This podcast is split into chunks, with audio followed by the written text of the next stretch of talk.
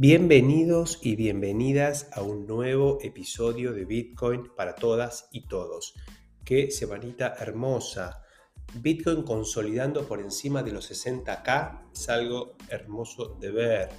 ETH sigue alcanzando nuevos máximos históricos cada semana. La verdad, impresionante.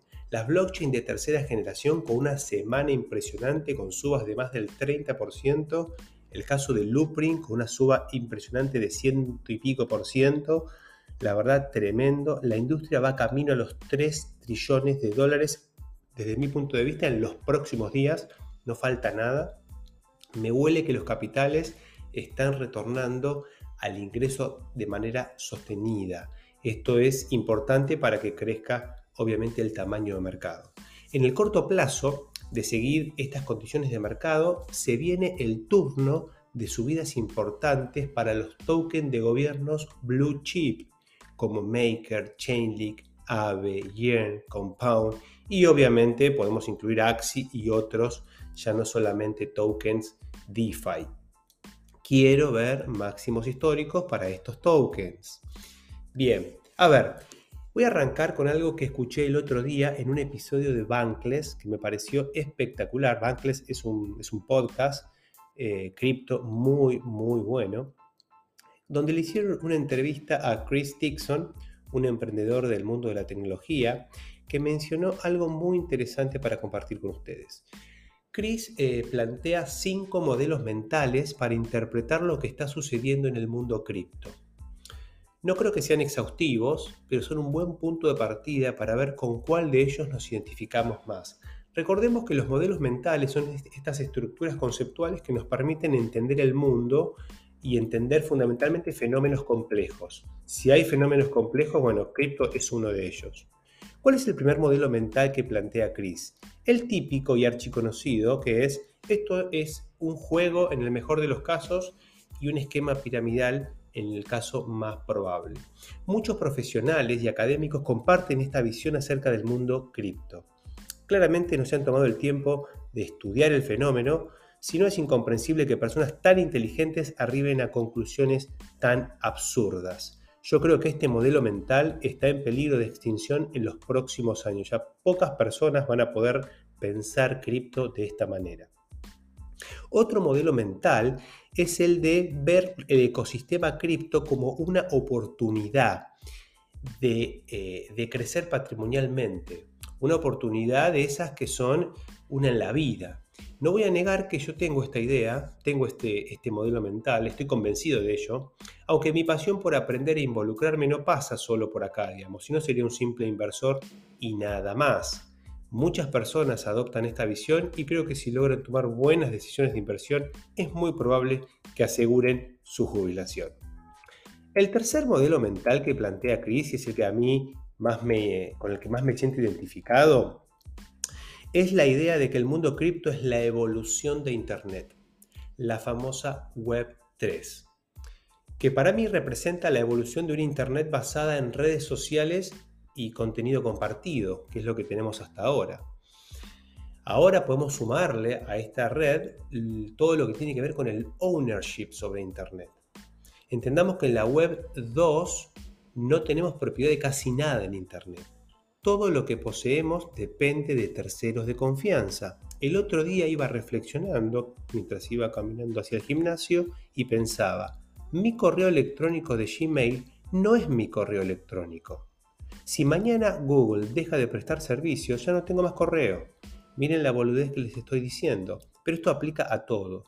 La vida digital que hoy transitamos está más condicionada que la vida analógica. No somos dueños de nada en la red. Solo un grupete de compañías tiene la propiedad de todo, como si fuese una era feudal. Entre Microsoft, Google, Apple, Facebook, Amazon y alguna que otra se encuentran los reyes del mundo digital incluso más poderosos que los temibles Estados Unidos o el temible gobierno chino.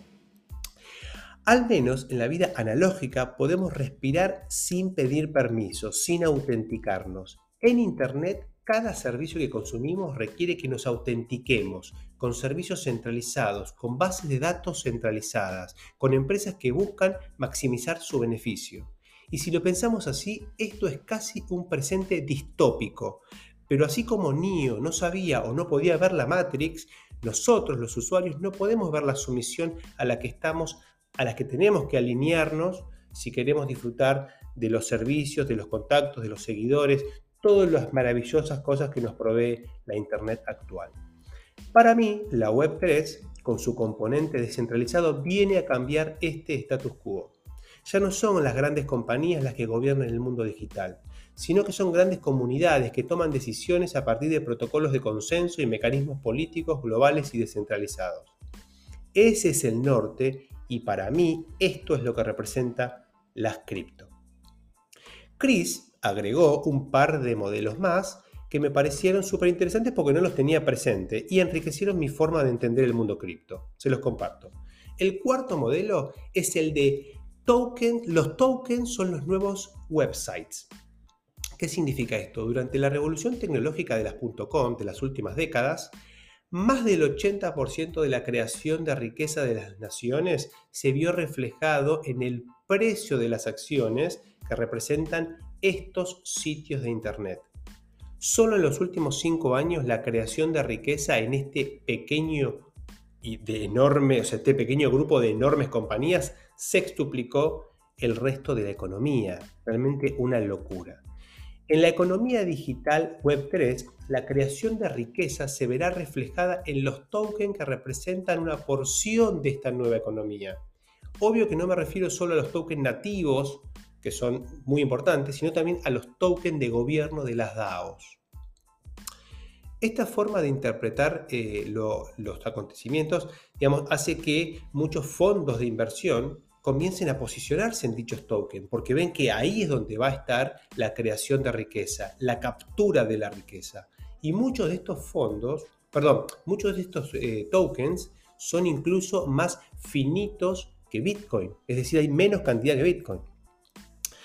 Bueno, por último, eh, está el modelo mental que eh, plantea Chris, ¿no? Que es este de las redes, o sea, ver redes como economías. Algo que me pareció súper interesante.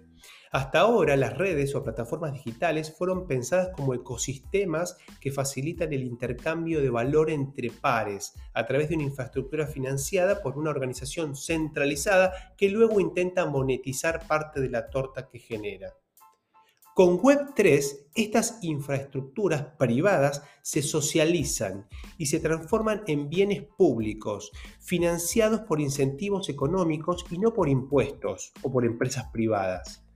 Toda una nueva disciplina de ingeniería en incentivos a través de la programación de tokens tiene el desafío de construir estas nuevas economías donde las personas puedan financiar las infraestructuras que necesitan para prestar los servicios deseados el consumidor se vuelve productor y ambos se vuelven un stakeholder, un shareholder o un token holder. Esta visión me fascinó, dado que podemos reemplazar los esquemas precarios de servicios públicos nefastos, financiados con impuestos regresivos e injustos, por esquemas de autofinanciamiento voluntario con incentivos. Esto representa otra forma de crear riqueza, distinta de la acumulación del capital a la que estamos acostumbrados. Una forma de creación de riqueza más orientada a los propósitos y a los vínculos que a los capitales meramente financieros. Un último modelo mental que agrego como reflexión personal y como primicia para esta comunidad es la creación de un sistema político sin custodia de fondos un sistema político sin custodia de fondos, la evolución de esta democracia representativa que conocemos, que al igual que los sistemas con custodia de fondos, donde delegamos la responsabilidad de la custodia en terceros, en nuestro sistema político actual delegamos la responsabilidad política en terceros. ¿Por qué no construir nuevos sectores políticos descentralizados donde las iniciativas sean votadas por los participantes de forma abierta y pública, sin censura ni intermediarios? Si hay algo que las DAOs están poniendo arriba de la mesa es la politización de nuestras decisiones. Ya no dependemos de un esquema top-down, donde nuestros líderes son los responsables y salvadores, sino que son las comunidades que participan activa y directamente tratando, intentando de resolver los problemas de forma colectiva. Si me preguntan a mí, Yo daría de baja el Poder Ejecutivo, que genera más quilombos de los que resuelve, y crearía DAOs, que tomen decisiones y tokenicen los servicios públicos. Al Congreso lo convertiría en un foro de Discord y al Poder Judicial lo tokenizaría, creando incentivos para que los conflictos se resuelvan de manera privada, con staking de las partes para lograr comportamientos honestos. Bueno, esto último es medio un chiste, ¿no? Pero el punto es que me parece que los sistemas políticos incluso pueden transformarse.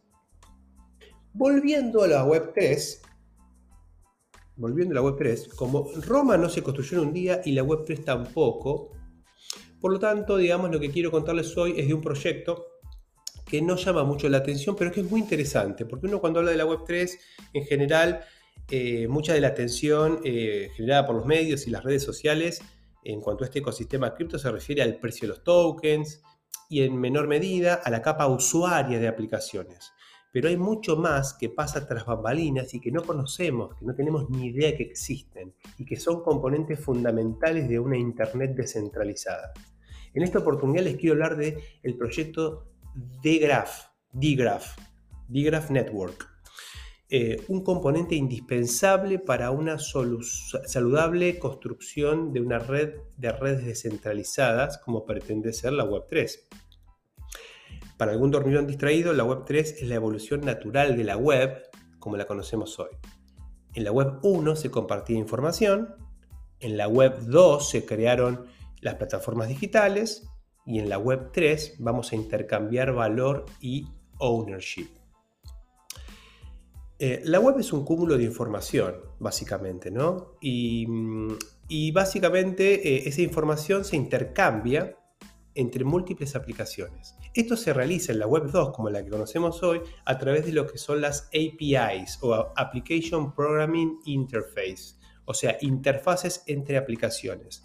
Básicamente las aplicaciones comparten información y por funcionalidades entre sí a través de estos canales de comunicación más o menos abiertos. Así es como, por ejemplo, Twitter se puede conectar con Spotify, que se puede conectar con Facebook o aplicaciones que se pueden conectar también con estas plataformas e intercambiar información y prestar servicios. Cualquier aplicación que se digne eh, de ser llamada Web Enable tiene APIs que las interconectan con el resto de la red. El problema con este approach es que las APIs son creadas y administradas por los propietarios de las aplicaciones y se hacen de manera centralizada. Es decir, por ejemplo, Twitter, que tiene APIs que me permiten, por ejemplo, consultar información acerca de los tweets que recibo o de tweets de, ciertas tendencias o la información que yo quiera obtener para poder utilizar los, servicios de, de las APIs de Twitter, por ejemplo, bueno, necesito, entre comillas, el permiso de Twitter. Es decir, que cada aplicación maneja una base de datos que es propietaria y da acceso a través de estas APIs. Y hoy da acceso y mañana deja de dar acceso. Esto Facebook lo ha hecho mucho, o ahora Meta. ¿no? En un mundo descentralizado, lo que tenemos que entender primero que nada es que mucha de esta información que, se consume en diferentes aplicaciones no va a proveer de bases de datos centralizadas, sino que va a proveer de la misma blockchain. O sea, la blockchain de Ethereum, los Layer 2, las otras blockchains van a ser donde van a estar la mayor cantidad de datos. Y acá es donde aparece la red de Digraph. ¿Cuál es la idea? Cualquier aplicación Web3 consume información que se encuentra alojada en una blockchain. Por lo tanto, necesita algún componente que le provea esa información de manera amigable y simple. Vale decir que consumir información de una blockchain puede ser muy complejo y costoso. Son bases de datos enormes que crecen a una velocidad impresionante. Entonces, así como en el mundo de, las aplicaciones Web 2, cada aplicación crea una API para dar acceso de sus datos a terceros, en la Web 3, Digraph podríamos decir que se dedica a crear las APIs que permiten a las aplicaciones consumir información de la blockchain. Con todo el resto, eh, como todo el resto del, del ecosistema cripto que es descentralizado, Digraph pretende ser una infraestructura abierta y descentralizada de acceso a la información de la blockchain. Para alcanzar esta visión de, aplicaciones totalmente descentralizadas, es fundamental que cambiemos un paradigma, el paradigma en el que las empresas como Twitter, Facebook, etcétera, pagan por el almacenamiento, la computación y otros servicios necesarios para poner en funcionamiento sus aplicaciones, y eh, es necesario que ahora los usuarios empiecen a pagar directamente por los servicios descentralizados que consuman. Tenemos que romper esa relación donde el producto es gratis porque el producto somos nosotros. Así como para hacer cada acción on-chain es necesario pagar un fee. Bueno, para consumir información de una blockchain, la idea es que eh, el usuario, cuando me refiero al usuario, no, necesariamente es el usuario final, muchas veces es la misma aplicación que provee los servicios, pero eh, básicamente al descentralizar esto yo necesito pagar por lo que consumo, básicamente, esa es la diferencia. La idea de Digraph es crear un ecosistema de incentivos que posibilite el desarrollo descentralizado de lo que ellos llaman grafos o subgrafos, que eh, básicamente son em, conjuntos de datos que resuelven necesidades de las aplicaciones de Web3. Cuando una aplicación necesita un conjunto de datos, bueno, Digraph eh, posibilita la, creación de lo que ellos llaman un subgrafo, que, es como si fuese una query a una base de datos. Y, bueno, los consumidores de, la información pagan por el uso de esos grafos. De esta manera, eh, lo que hace que Digraph es crear como un mercado, un mercado de oferta y demanda de información. Para lograr esto, la red de, de, Digraph provee varios roles. Por un lado tenemos los consumidores de información, que son en general las aplicaciones descentralizadas, que le indican a la red necesito consumir esta información de la blockchain. Por ejemplo, la historia de las transacciones en un exchange. Si yo soy un exchange y quiero ofrecerle a mis clientes la posibilidad de que puedan ver la historia de las transacciones, bueno, tranquilamente se podría crear un grafo para eso. Después tenemos los indexers, o indexadores o operadores de nodos, que son los equipos de desarrollo que efectivamente construyen los grafos, que son los que generan la información. Después tenemos los delegadores que asignan recursos a los indexers. Son básicamente pequeños inversores que pueden eh, apostar por algún indexador.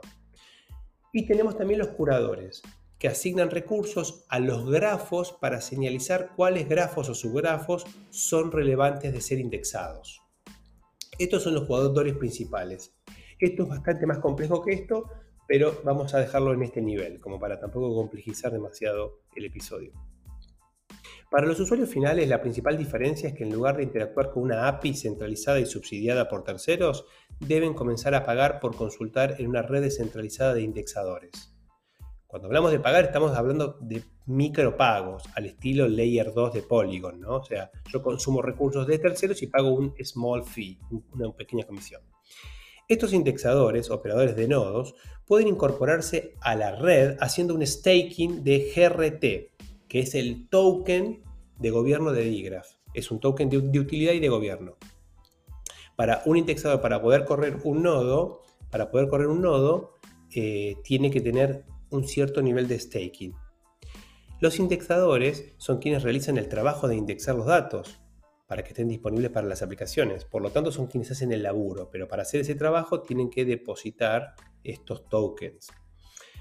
Eh, la arquitectura que soporta este intercambio de datos es bastante compleja, pero en el fondo son un conjunto de contratos inteligentes que están deployados en las blockchains, como para darle la seguridad de la blockchain, y otros componentes off-chain. Todo esto genera un mercado de información que básicamente eh, opera con este token de utilidad nativo, nativo de, este protocolo llamado GRT.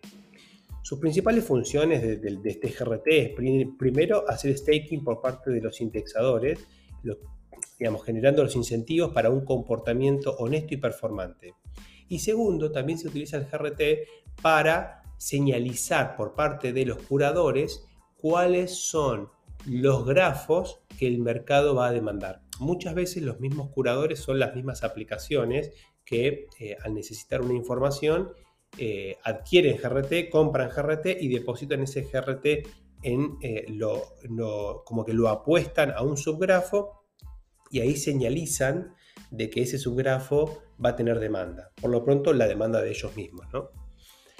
Eh, el staking por parte de los indexadores es indispensable, digamos, para poder ofrecer un servicio que sea remunerado y que aparte sea seguro.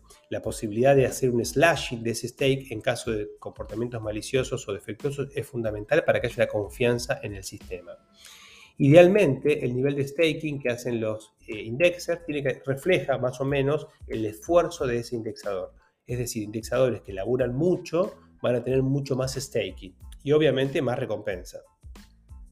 Adicionalmente, los indexers pueden recibir tokens para hacer staking de los delegadores. Esto es interesante porque un inversor común que tiene o un holder de, eh, GRT puede apostar a un, a un indexer.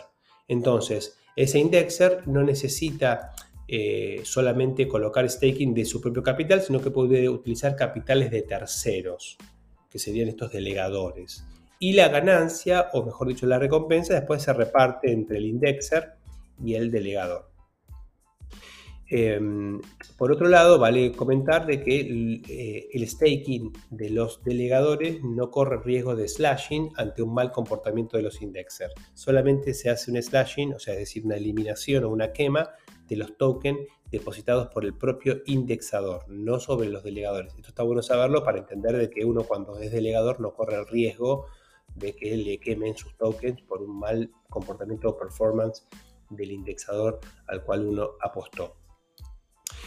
Y bueno, por otro lado es fundamental la señalización de los curadores, porque si no hubiera señalización, los indexers no sabrían qué grafos eh, indexar. E indexar un grafo lleva mucho laburo, lleva horas o días. Por lo tanto, es fundamental la señalización de los curadores que le indiquen a los indexers eh, sobre qué grafo trabajar. Y lo interesante acá es que un curador racional va a estar siempre depositando GRT sobre sus grafos que ellos crean realmente que van a tener mucho, mucha demanda, porque ellos también participan de los resultados. Es decir, que el curador, si un curador cura un, efectivamente un, eh, un grafo que, es, eh, es, un éxito en cuanto a su consumo, hay mucha gente que demanda servicios sobre ese grafo, va a recibir eh, mayor recompensa, digamos. Bien, para identificar los subgrafos que están siendo señalizados, Digraph ofrece una aplicación, una, aplicación descentralizada que es un explorador en el cual podemos ver toda la información que necesitamos, ya sea tanto para indexar un grafo o como para delegar GRT o para también eh, señalizar si queremos realizar eso.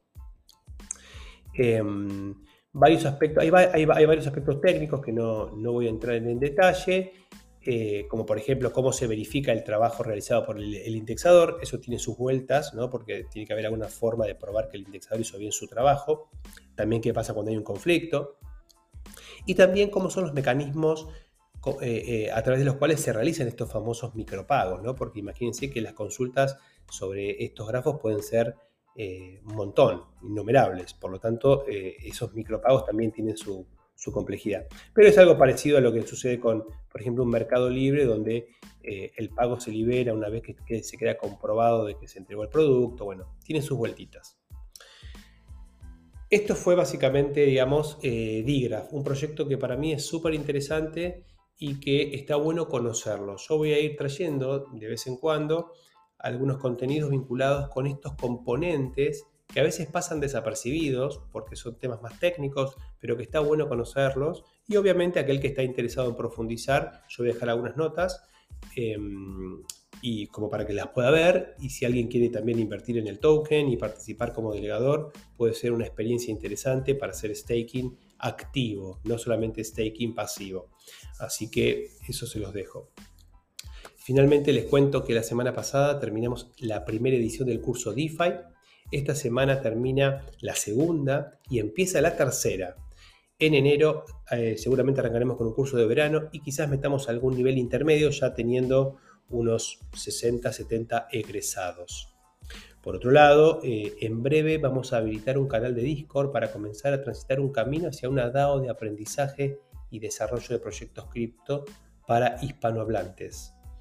Pero bueno, por lo pronto creé un grupo de Telegram para que estemos todos más vinculados. Voy a dejar el link en la nota del episodio para que el que quiera se pueda sumar. Ya están sumados eh, la primer cohorte de DeFi y algunas otras personas que, yo tengo allegadas, así que, pero está recién abierto, así que es un, es un grupete que acaba de iniciar. Los invito a que se sumen. La idea es que sea un grupo libre, freestyle. Le puse freestyle, que sea libre.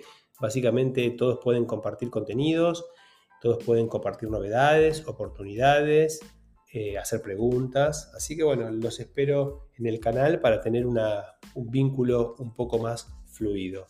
Les dejo un saludo grande y nos estamos escuchando el próximo domingo.